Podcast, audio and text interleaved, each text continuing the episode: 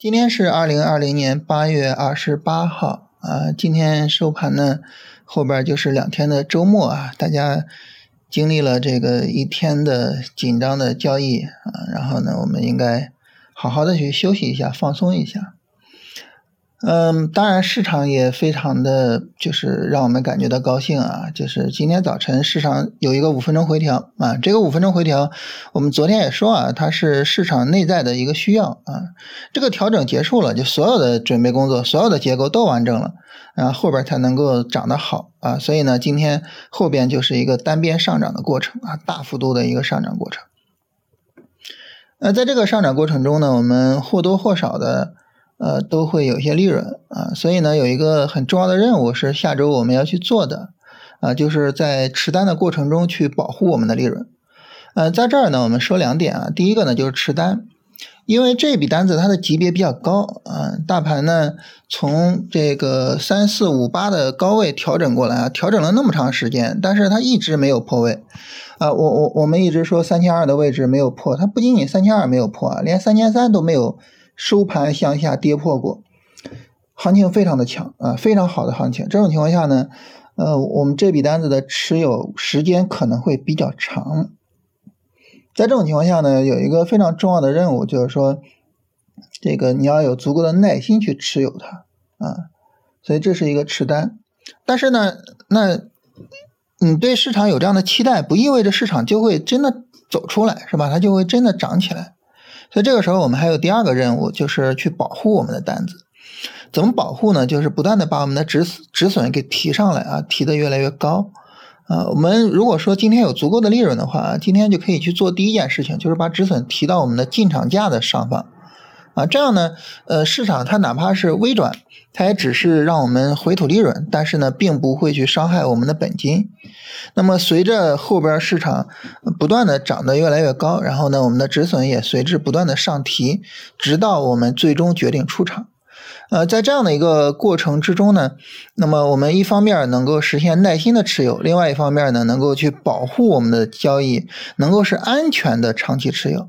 啊，那这种情况下，我们的心态会比较好啊，我们的账户也受到了充分的保护，并且到最终呢，我们是能够有机会去收获一个比较大的利润啊，这是我们后续的一个挺长时间的处理规划啊，它不是说一天两天啊，呃，就是整个持单过程中，我们都会都都需要这样去做啊，当然具体的处理我们在后边的这个每天跟大家聊的过程中，也会跟大家去详细的聊啊，今天就是总体上这么一个规划。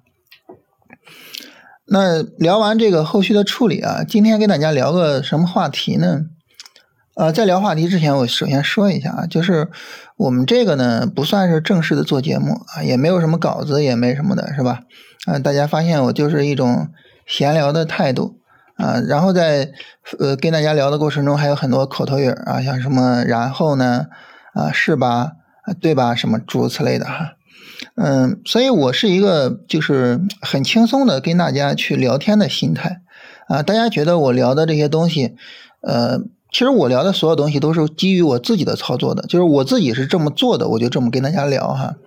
大家如果说我自己的操作，我跟大家聊的这些东西对大家来说是有意义的，啊，你就就是多吸收啊，然后呢有什么问题也多问啊。如果说呢你觉得没有意义也没关系啊，因为可能。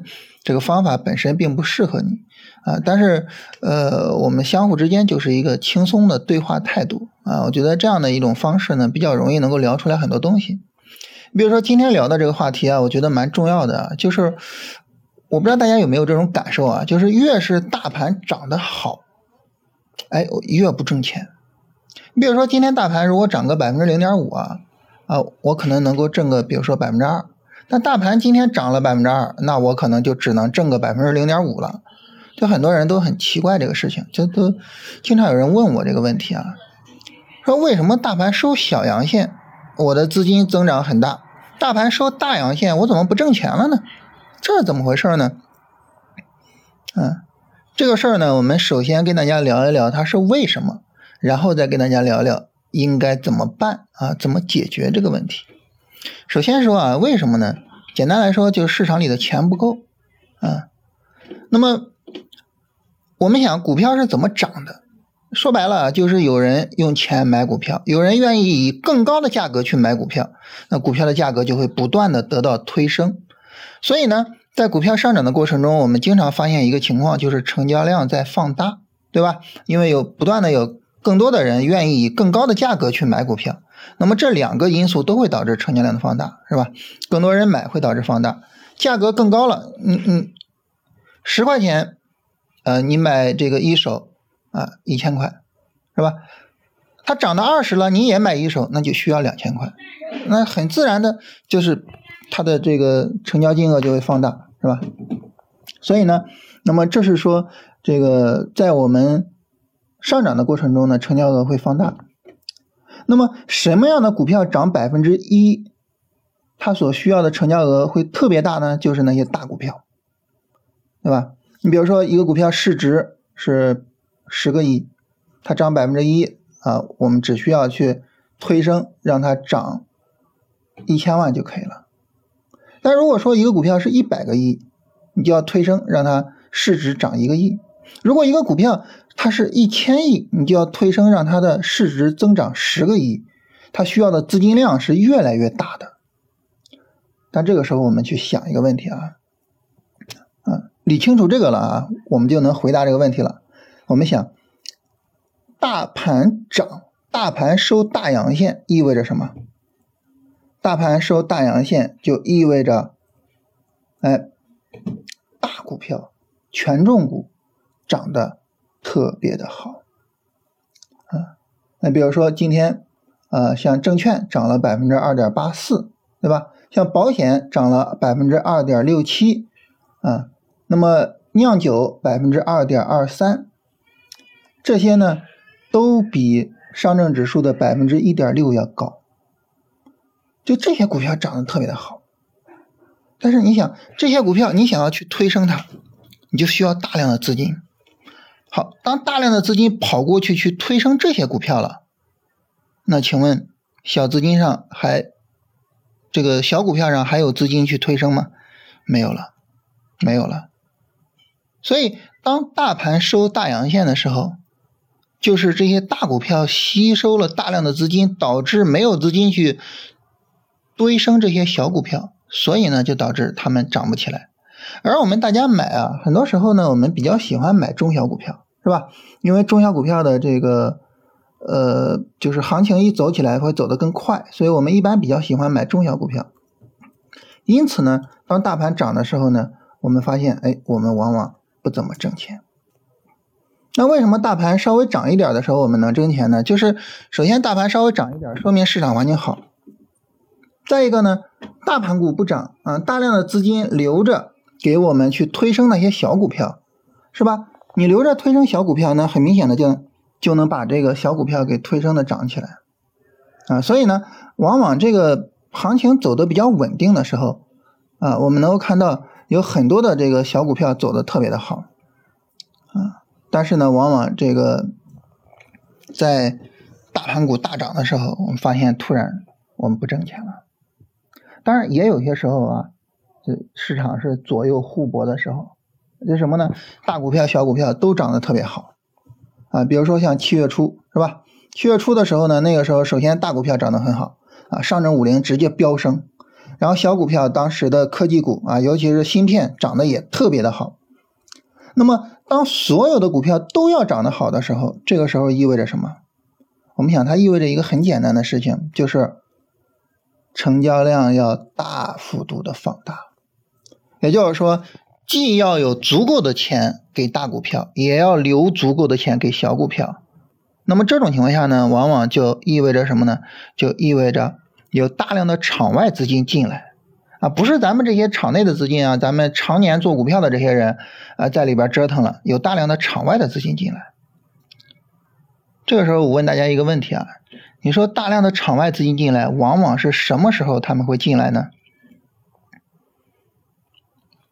往往是行情加速的时候，也就是说，他们第一波他们是反应不过来的。只有我们经常在场内的人，我们才能知道，呃，大盘这个时候见底了啊，大盘这个时候可以买了。嗯，场外的人是要等着大盘真的涨起来了，真的跌不下去了，大家一看，哇，这牛市来了，然后他们才会去买，对吧？啊，你像七月初那一波，实际上大盘什么时候见底啊？三月末就见底了，从三月份一直到七月初，搞了三个月，大家才反应过来，哦，这是大盘这跌不下去了呀，然后就开始了那一波大涨。但是现在今天上证指数什么呢？今天上证指数是三四五八以来的回调的新一轮上涨的开始，所以大家反应不过来，反应不过来呢，就没有足够的场外资金进来。没有足够的场外资金，就意味着一旦这些资金拿着去买大股票了，对不起，小股票没有钱了，没有钱就不会涨，所以就这么一个简单的逻辑啊，在这样一个逻辑的情况下呢，那么我们就就说看到我们的账户就会是一个不挣钱或者说很难挣钱的这么一个账户啊，这是跟大家解释一下原因啊。那么这个原因解释清楚了之后，那我们该回答下一个问题，就是怎么办？我们要怎么办？关于怎么办这个问题啊，大家可能会说，那我就去主动判断市场什么时候炒大股票，什么时候炒小股票，我就去判断这个，呃，就是去追逐这种板块轮换。就这个答案呢，不好。不能说它对还是不对，不能说你这么做了之后，它究竟能不能够去帮助你实现目的？我我只是说它不好。它为什么不好呢？有些时候呢，如果说比如说大股票它涨，它持续的时间比较长，啊，我们追进去，后边还有行情，我们还是能够赚到足够的利润的。但是很多时候啊，他们不太容易持续，为什么呢？还是刚才那个逻辑，它需要的资金规模大呀。但你哪有那么多的钱去堆给他呢？你没有那么多的钱堆给他，那行情不能持续。我们一买呢，一追它呢就会追高啊。所以呢，你追着市场做啊，它不是一个很好的选择。那大家可能会觉得奇怪啊，说你看你这个讲趋势跟踪是吧？讲讲讲这个技术分析，怎么不做这个趋势的跟随呢？其实不是不做趋势的跟随，而是我们在做交易的时候，永远有一个非常可贵的东西，叫做预判，啊，永远有这么一个非常可贵的东西，预判。